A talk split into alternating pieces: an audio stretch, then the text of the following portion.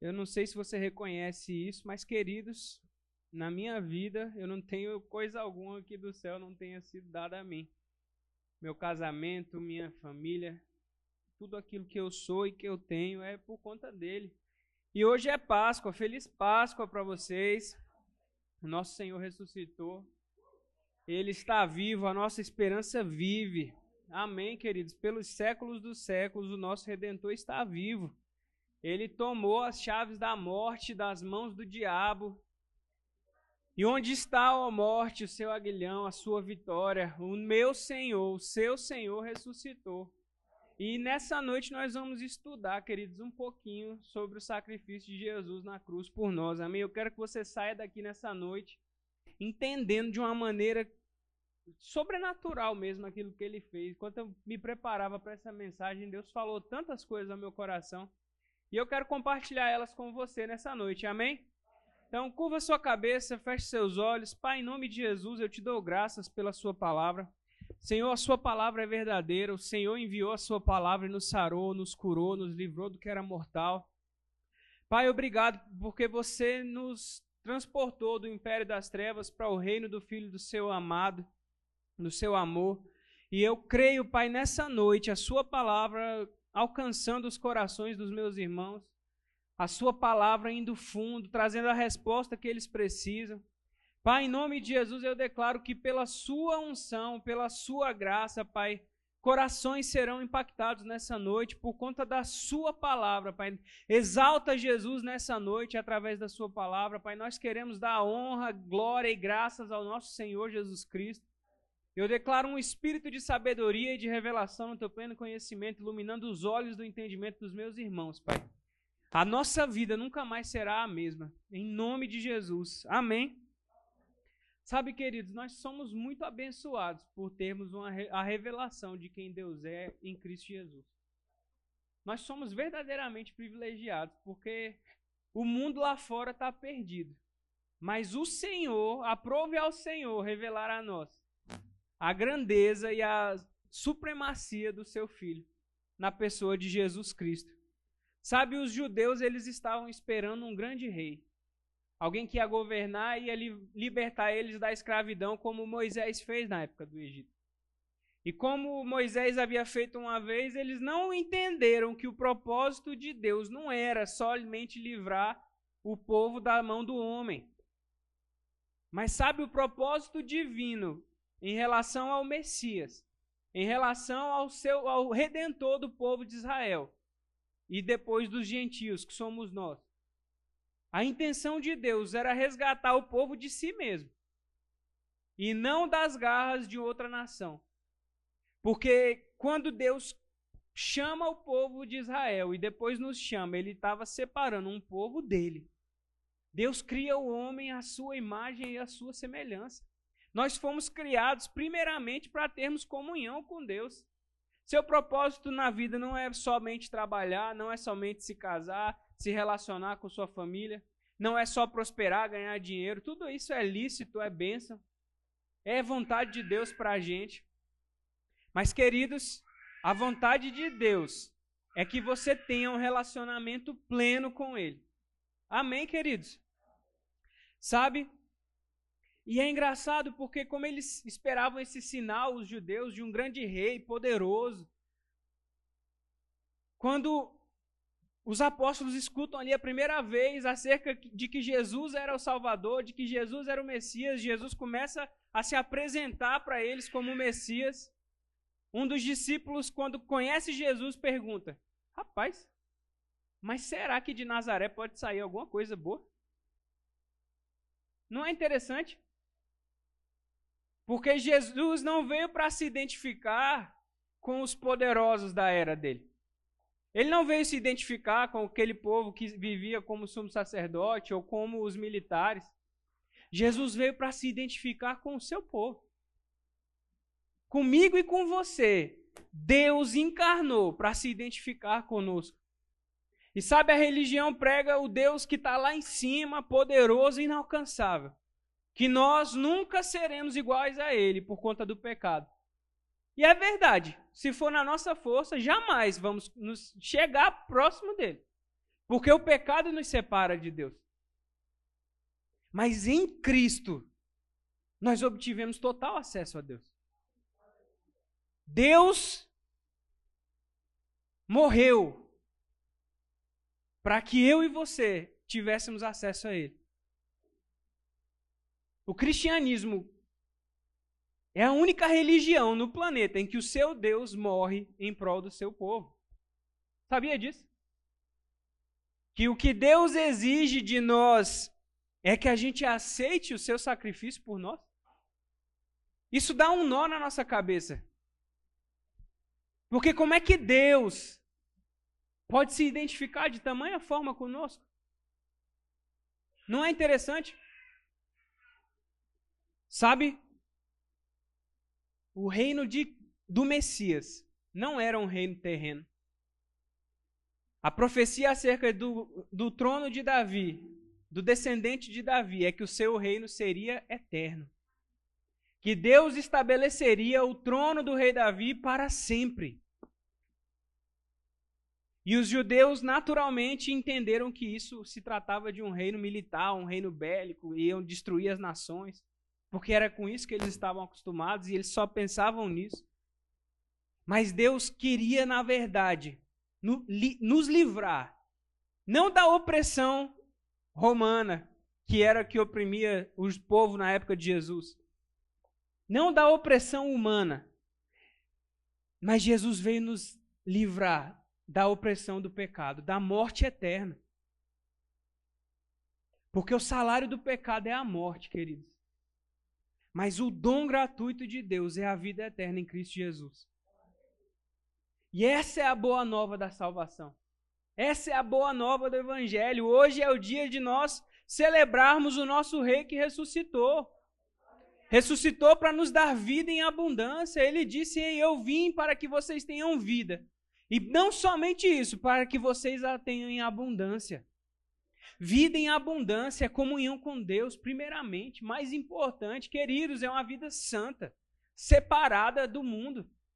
Eu falei um pouco acerca disso na quinta-feira. Se você não pôde assistir na live, assista aquela ministração sobre como nós temos a graça de Deus para nos ensinar a vivermos uma vida santa, separada do pecado. No poder de Deus, queridos, nós somos justificados. Abra comigo em Mateus 1, 21.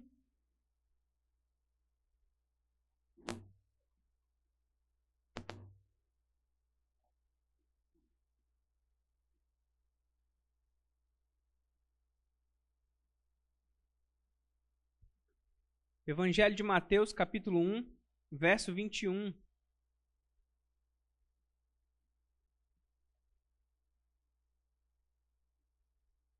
Isso aqui é o anjo falando para José, que ainda era noivo de Maria, acerca do que haveria de acontecer com ela, que ela iria dar luz a um filho. E o anjo fala assim, no verso 21. Ela dar, dará luz a um filho, e você porá nele o nome de Jesus, porque ele salvará o seu povo dos pecados deles. Agora vá comigo para o Evangelho de João, capítulo 1, verso 29.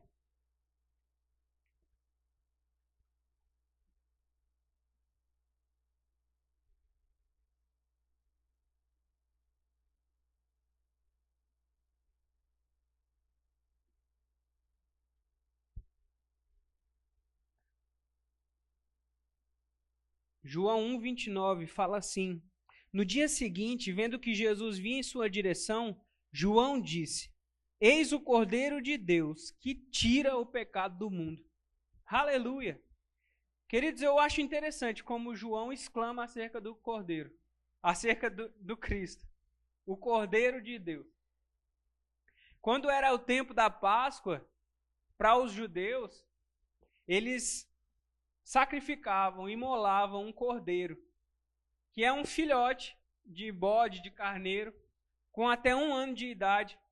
E esse, esse cordeiro ele tinha que ser completamente sem nenhum tipo de mancha no, no, no seu pelo, sem nenhum defeito, ele tinha que ser perfeito.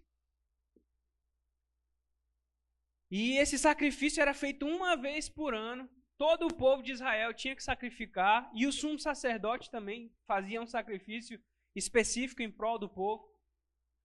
Para que o pecado do povo pudesse ser encoberto. O pecado do povo não era esquecido. Era como se tampasse o sol com a peneira ali. A cada ano tinha que ser renovada essa aliança, tinha que ser renovado esse compromisso. Ano após ano, a, o povo tinha que se lembrar dos seus pecados, tinha que estar na memória aquela, a sua condição de pecado, porque não tinha vindo ainda um, uma aliança perfeita que salvasse o homem do pecado e fizesse com que o homem pudesse ter plena comunhão com Deus. Então, todo ano o sacrifício se repetia. O sumo sacerdote apresentava o sacrifício em prol do povo, se apresentava diante da arca da aliança, esperando que Deus aceitasse o sacrifício. Na sua veste tinham sinos, porque se o sino parasse de soar lá dentro do Santo dos Santos, é porque Deus não tinha aceitado o sacrifício do povo e o sacerdote tinha morrido na presença de Deus. E aí era mais um ano que o povo ia ter que se lembrar e se sentir condenado e sem perdão e sem cobertura pelos pecados. Querido, isso é uma vida muito miserável, não é não? Você viver sempre condenado. Sempre com aquela sensação de que tem alguma coisa errada entre você e o Senhor. Quando você vive uma vida de condenação, você não tem ousadia para estar diante de Deus, você não tem ousadia para exercitar a sua fé, você não tem confiança nas suas orações, você não crê que a sua oração pode muito em seus efeitos. Por quê? Porque tem alguma coisa fora, tem alguma coisa errada. Mas sabe, esses sacrifícios não eram perfeitos e não lidava com a questão mais importante de todas a separação do homem de Deus. O homem estava completamente separado de Deus. Eu gostei dessa, dessa fala aqui de um, de, um, de um homem de Deus. Ele fala assim: Deus cria a humanidade para amar ela e se revelar a ela. Se comunicando e enviando o seu filho encarnado em forma de carne, semelhante a nós. Mas não para por aí. Deus ele estende sua coabitação aos homens que falharam em obedecer suas leis, fazendo neles o que eles não poderiam fazer por si mesmos. Providenciando neles a obediência que ele mesmo requer deles, através do Espírito Santo. Aleluia! Queridos, é o Espírito Santo em nós que nos capacita a obedecermos a Deus, a vivermos segundo a Sua vontade. Ele manda Jesus encarnado para lidar com o problema que nos fazia incapazes de obedecermos a Ele, de sermos salvos. E Ele ainda provê tudo que a gente precisa na pessoa do Espírito Santo para habitar em nós, nos dando habilidade para sermos santos, para sermos filhos, para obedecermos os seus mandamentos. Você está comigo, irmão? Não durma, não. Hoje é noite de salvação, queridos. Hoje é noite de salvação. Sabe, infelizmente, por causa de Adão, toda a humanidade ficou nessa condição de erro e de pecado. Mas nós não vamos ficar nisso mais. Porque nós temos um Salvador. Nós fomos resgatados. Se você nasceu de novo, você foi resgatado você foi comprado, porque a Bíblia fala que se por meio da desobediência de um só homem, a saber Adão, muitos morreram, muitos viraram pecadores. Quanto mais pela obediência de um justo, Jesus Cristo, muitos serão feitos justos, muitos serão justificados. Eu e você somos esses muitos que foram justificados. Foi isso que Jesus fez na cruz por nós. Vá comigo para Isaías, capítulo 53.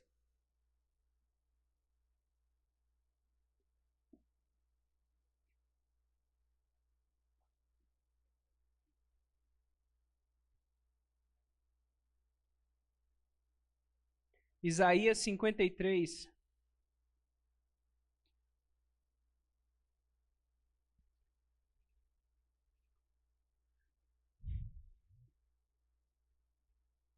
Versos 6 e 7. Isaías 53, versos 6 e 7.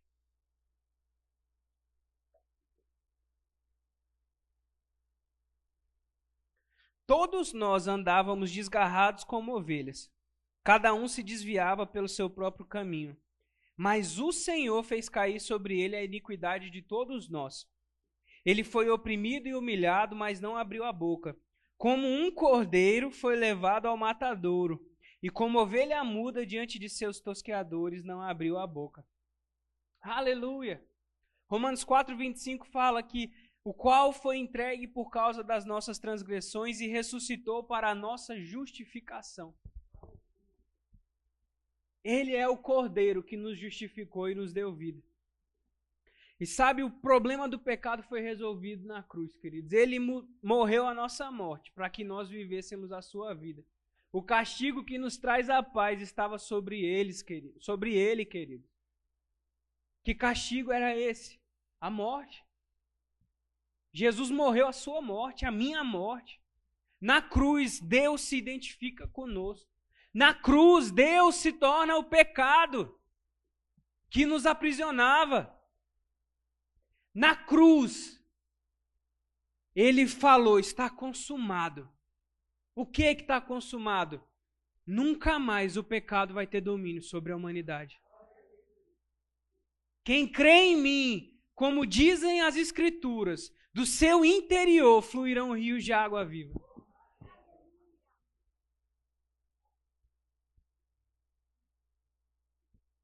Queridos, como diz a música, né? Existe um rio. Existe um rio fluindo em nós, se movendo em nós. E Deus quer que você puxe vida dessas águas que estão disponíveis para você. Querido, se ele lidou com a questão mais crítica que nos envolvia. Queridos, porque doença foi uma consequência do pecado. Miséria e pobreza foi uma consequência do pecado, da desobediência de Adão. Mas elas, tudo que existe de mal na humanidade hoje, mentiras, assassinatos, tudo que há de ruim foi consequência da desobediência de Adão. O pecado é a raiz de tudo isso. Quando Jesus nos vem para nos salvar, ele vem para nos restaurar uma condição de antes do pecado. Era é, ser justiça, ser justificado é vi, você viver como se o pecado nunca tivesse existido. Não livre para pecar, mas livre para viver a vontade de Deus. Não é uma utopia, não. Ele enviou o seu espírito para te capacitar a andar nessa verdade. Pastor, nós estamos na carne ainda, é verdade. Não é do dia para a noite que a gente entende essas verdades e pratica. Mas nós precisamos entender que a palavra, ela funciona e ela é verdadeira. E que pode ser que não esteja assim ainda, na sua vida ou na minha. Mas sabe, nós temos que entender o que aconteceu para que a gente possa viver essas verdades. Sem a gente entender a plenitude do que Jesus fez por nós, não tem como a gente praticar. Porque conhecereis a verdade e a verdade libertará. Sabe, eu gostei desse significado de justificação. Fala assim: a justificação é um ato livre da graça de Deus, pelo qual ele nos redime de todos os nossos pecados e nos aceita como justos aos seus olhos. Aleluia! por nos ser imputada a justiça de Cristo que recebemos pela fé. A justificação é uma mudança de posição do pecador, que antes condenado, agora participa de uma aprovação divina. Você foi aprovado por Deus. E inclui muito mais do que perdão de pecados, pois no ato da justificação, Deus coloca o pecador na posição de justo. Quando Jesus consumou sua obra na cruz, ressuscitou no terceiro dia, se assentou do trono de Deus, à destra do Pai. Ele estava dizendo: todo aquele que crê em mim nunca mais ficará preso no pecado. Nunca mais vai sofrer com miséria, nunca mais vai sofrer com doenças. Porque eu resgatei o meu povo santo de uma condição reprovável para uma condição aprovada de, aos meus olhos. Deus fala para nós nessa noite: ei, fui eu quem quis. Fui eu quem tomei a iniciativa. Ele nos amou quando nós ainda éramos pecadores. A Bíblia fala que ele amou o mundo de tal maneira que enviou seu filho unigênito, para que todo aquele que nele crê não morra, mas tenha a vida eterna. E essa é a nossa boa nova. Como Carla leu, ele se fez pobre para que nós fôssemos feitos ricos. Gálatas 3,13 fala que ele nos resgatou da maldição da lei, para que nós recebêssemos a bênção de Abraão pela fé e o espírito da promessa. Romanos vai falar, ei, onde abundou o pecado, superabundou a graça. Que, o que é graça, queridos? A habilidade de Deus para cumprirmos a sua vontade. Um dom, um favor imerecido, não é na nossa força. Para de tentar viver segundo o que Deus quer, sem contar com a ajuda do Espírito. Para de confiar na sua inteligência. Para de confiar no seu potencial. Pare de andar na carne. Se estamos no Espírito, andemos no Espírito. Se de fato o Espírito de Cristo habita em nós.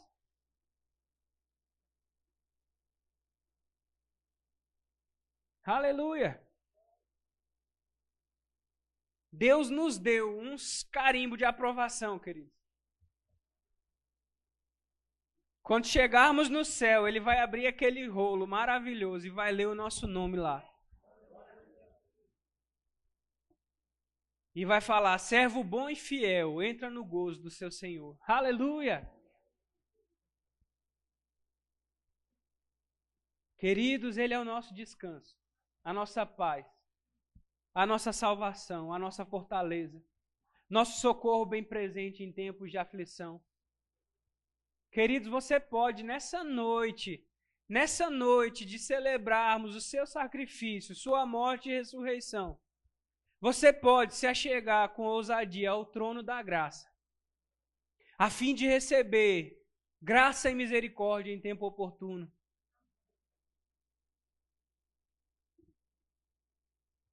Em que você tem depositado sua confiança, queridos? No seu salário?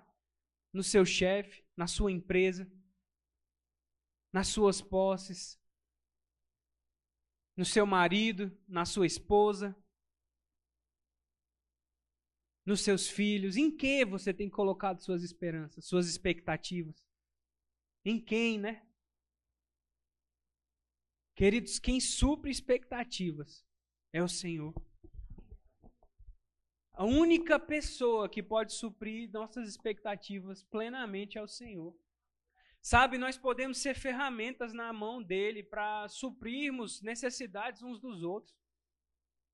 Nós podemos sim ser socorro, a Bíblia nos manda sermos suporte uns para os outros. Mas nossas emoções, a nossa expectativa, a nossa intensidade, nosso desejo deve ser nele. Ainda que ele use as pessoas, ele nos use, mas é ele. Da sua plenitude temos recebido graça sobre graça. Graça sobre graça. Tem até aquela música, né? Superabundante. Graça. Desculpa aí, eu não tenho essa voz toda. Mas é uma graça que não tem fim, queridos. Nós podemos, sabe, nos jogar mesmo, nos derramar na Sua presença. Infelizmente, nesse tempo de pandemia, não dá nem pra gente fazer um negócio santo aqui. no sentido do, né, de se abraçar, de ter aquela comunhão, de mas vai chegar esse tempo. Essa pandemia está acabando. E a gente vai poder ter plenitude no Senhor aqui, de dons e da sua manifestação, liberdade para andarmos, para nos movermos nele. Mas sabe, queridos,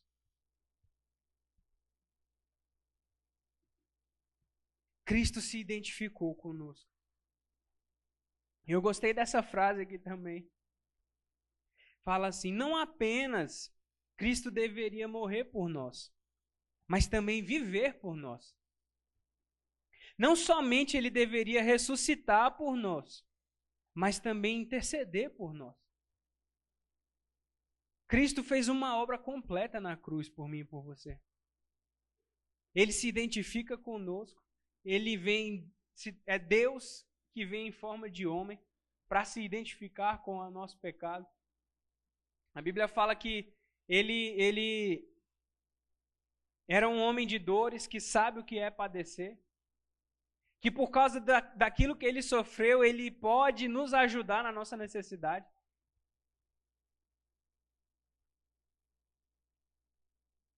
E ele é aquele que veio para cumprir, sabe, aquilo que nós não nunca conseguiríamos na nossa própria força. Ele morre a nossa morte. Ele ressuscita chama para si o seu povo, que somos eu e você, igreja do Senhor. Nos coloca numa posição, juntamente com Ele, à destra do Pai, nas regiões celestiais em Cristo Jesus. Leia Efésios capítulo 2.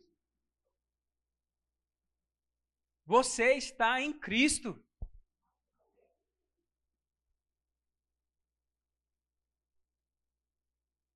E não somente isso, ele se torna o nosso advogado que intercede por nós. De maneira que se a gente erra em alguma questão da nossa vida,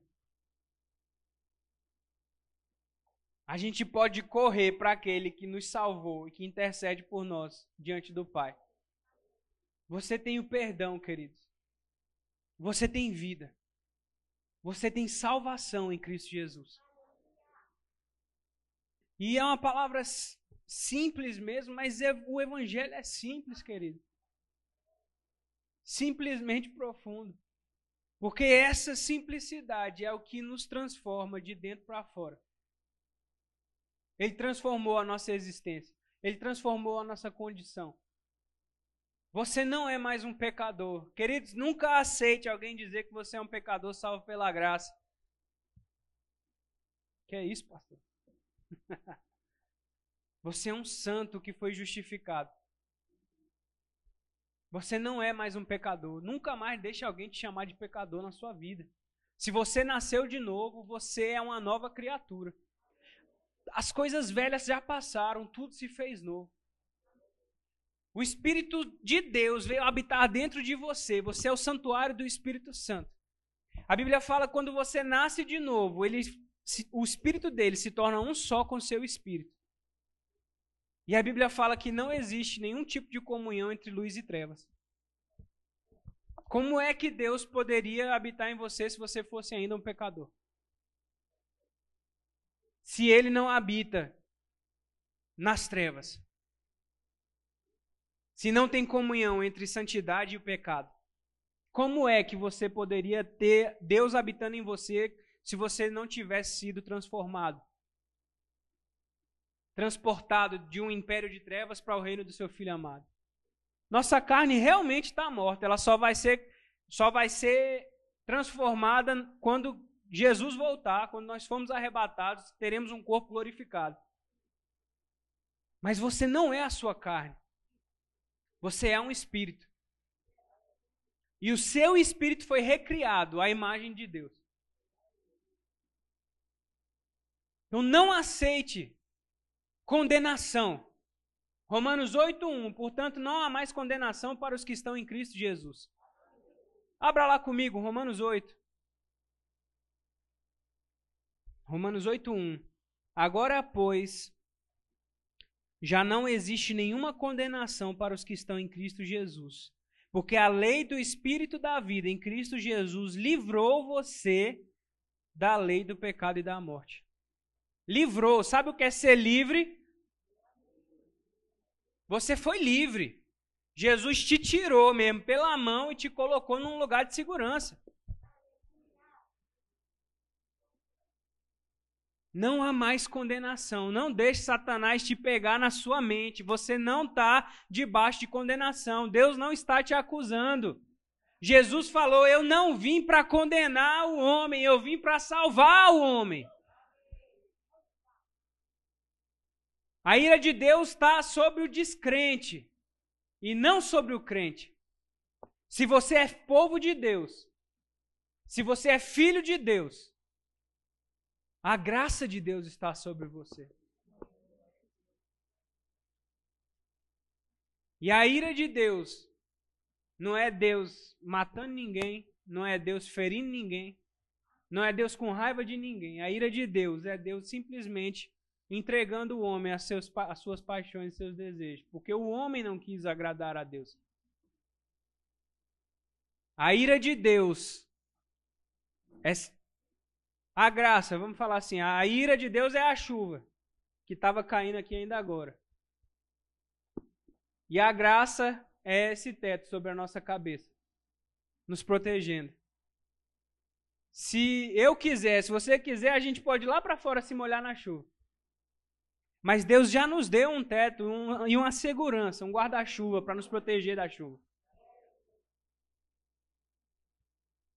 É você e eu que decidimos se a gente vai lá se molhar ou se a gente fica aqui debaixo da graça, debaixo da segurança, livres da lei do pecado e da morte. Amém, queridos? Deus é bom, meu irmão. Deus está trabalhando em nosso favor. Você foi livre, ele ressuscitou. Romanos 10, 9 e 10.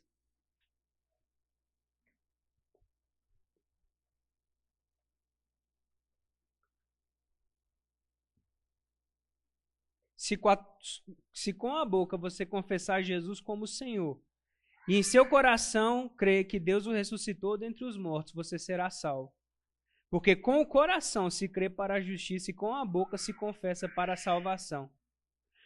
Verso 11: Porque a Escritura diz: Todo aquele que nele crê não será envergonhado. Aleluia. Se você creu, queridos, você não será envergonhado.